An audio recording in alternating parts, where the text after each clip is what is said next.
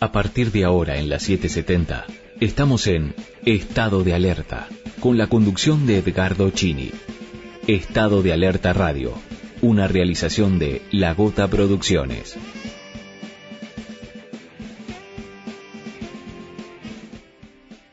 Miércoles, día de miércoles, miércoles 14 de abril 2021. Estamos iniciando una nueva emisión de Estado de Alerta aquí por la radio cooperativa, por la 770. Dije que iba a arrancar mucho más tranquilo. Ustedes me están escuchando que regulé un montón. Empiezo a bajar los cambios. ¿Cómo les va, gente? Eh, la verdad, dificilísimo. Tengo miedo que se me mezclen los papeles. Mirá. Eh, hay una propuesta, porque tengo acá el documento del PRO por un lado y tengo algunos papeles más, pero eh, dice propuesta de, impuesto a la riqueza para combatir el coronavirus, que es lo que continúa arrasando al mundo entero. La necesidad de que haya más equidad en el acceso a las vacunas. Y, y se insta a los distintos gobiernos. Ah, no, pero este es el de Naciones Unidas, perdón, la ONU es. Pensé que era Cambiemos, pensé que era el documento de Cambiemos que proponía esto. No, es la ONU. La ONU propone un impuesto a la riqueza. Nada, mentira, Chini, dale, no me agarre. La ONU propone un impuesto a la riqueza para combatir el coronavirus que continúa arrasando el mundo.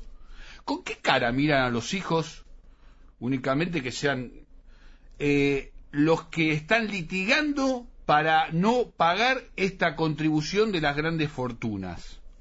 ¿Con qué cara? Eh, porque vos podés estar de acuerdo con un montón de cuestiones, criticar eh, y, ser despiadado con este calificativo de planero y toda la que te conté, pero en esta situación de máxima emergencia, a ver si me vuelvo a confundir, ojo, eh, porque ya te digo, hoy estoy en un día bastante, bastante complicado. Se pide al gobierno que gaste más en familias y y en las empresas para acelerar la recuperación.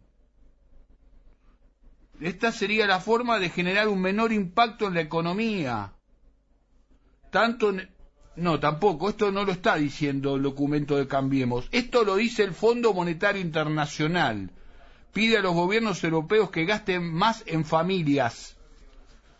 Habla del menor impacto de la pandemia en la economía de Estados Unidos y del viejo continente Joe Biden a esta altura este, está a la izquierda de Bernie Sanders, ¿no? Eh, por lo menos puertas adentro. Esto no significa que no sigan siendo la flota más importante en su potencia bélica. Quizás ahora China se le está acercando, se le está acercando bastante, pero digo, pedidos de la ONU, solicitudes y exhortos del Fondo Monetario Internacional, ¿sí? Y no, no el documento de Cambiemos dice otra cosa. Eh, dice que se resulta inaceptable después de haber concentrado la compra y distribución de respiradores y test y vacunas que el gobierno trate de desligarse de esa responsabilidad. Si acá hay una disputa muy clara.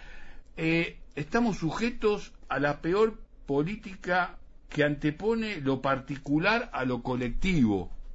Mira, esto ya es un chiste, ¿no? Este, ya, ya, es, ya causa gracia. ¿eh?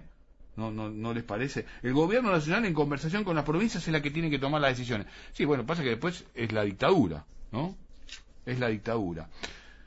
No importa el documento de Cambiemos sin Macri, porque no sé si fue que no, no llegó, no le sonó la alarma al despertador o, hubo otras circunstancias, pero el expresidente no participó del Zoom. Eh, decisiones también en, lo que tiene que ver con las pasos, ¿no? Eh, se avanza con la clara posibilidad que se postergue un mes la realización de, de las internas abiertas y que también se postergue un mes las elecciones generales. O sea, se pasaría de eh, agosto para septiembre y de octubre para, para noviembre.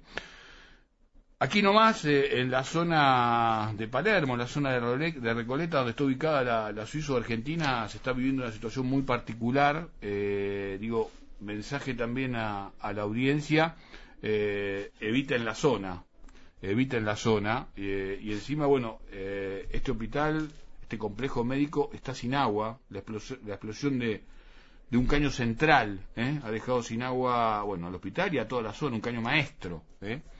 El subte ahí eh, que se detiene, el de la línea H, que es el que va bien por abajo, eh, está inundado, con lo cual, eh, obviamente, está este, cortado su, su servicio. Contagios en el día de hoy, contagios en el día de hoy, porque la agenda sigue estando marcada por el COVID, 25.127. Bajaron, ¿no? Lástima que no sean simplemente números, ¿no? Que estamos hablando de personas, digo, pero bajaron la cantidad de contagios. ¿Esto significa que estamos mejor? Y no es un indicador del todo que se haya corregido. De hecho, si uno ve cómo se, se están este, desenvolviendo los medios de transporte con la cantidad de gente, creo que no son todos trabajadores esenciales los que los que van este, en colectivos, en trenes y en y en subtes. Ha disminuido bastante la presencia en lo que tiene que ver con, con los colectivos, no así en trenes, no tanto así en los subterráneos. Pero el dato despiadado de la jornada es que hemos vivido 300, 368 fallecimientos. 368 fallecimientos, ¿sí? En las últimas 24 horas. Caminando, camino mucho. Caminando hasta aquí, hasta, hasta Radio Cooperativa, camino unas 15 cuadras más o menos todavía sigue habiendo mucha gente que anda sin barbijo. ¿Sabes qué? Si no estás tan de acuerdo, aún digo por respeto a los demás, ¿no? Eh, ponete tapaboca, subite la remera, qué sé yo. Eh, respetá al conjunto, que me parece que obviamente está mucho más imbuido y mucho más preocupado con esta situación que se está viviendo, y no en la Argentina, en el mundo entero. Internados en terapia 3.000 879, ocupación de camas a nivel nación 62,7, a nivel AMBA 71,4, unidad de terapias intensivas.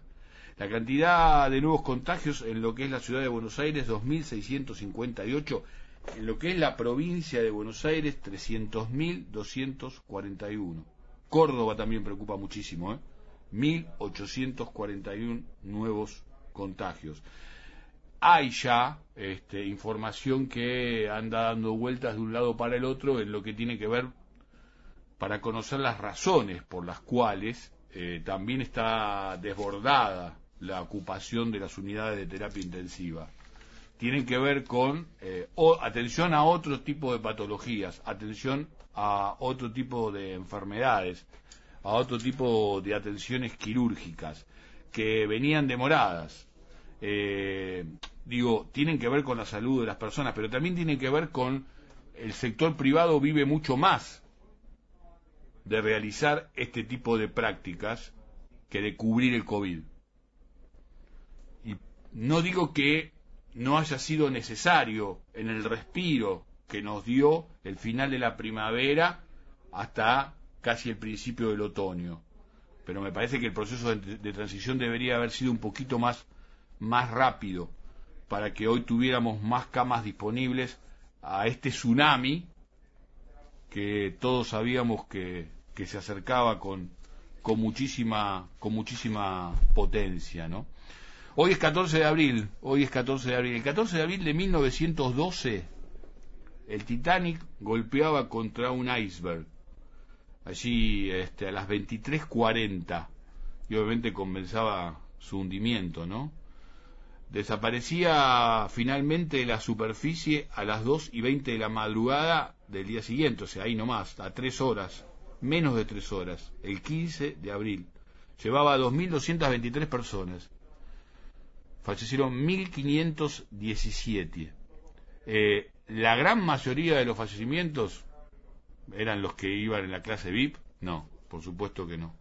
Eran los que este, tenían los boletos este, más populares, ¿no? eh, nada parecido a la realidad actual. Hemos aprendido un montón en el mundo, ¿sí? La humanidad ha aprendido muchísimo. La concentración del poder y la riqueza ha aprendido muchísimo. La concentración de las vacunas, ¿no? 18 países tienen el 88% de las vacunas. Hemos aprendido muchísimo del hundimiento del Titanic, del hundimiento del Titanic para acá. Dos tercios de los países del, del, planeta no tienen ni tendrán vacunas en lo que es y será este 2021. En todos los casos, en todos los países, hay demoras en las entregas de los laboratorios, hay incumplimientos en lo que tiene que ver con el abastecimiento de vacunas.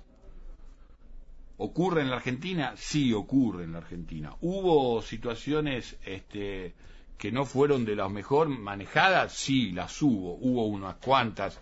La del vacunatorio VIP, nada, se volcó. Ahora, de ahí a recargar para después ver de qué manera se saca provecho, creo que claramente hay una clarísima diferencia.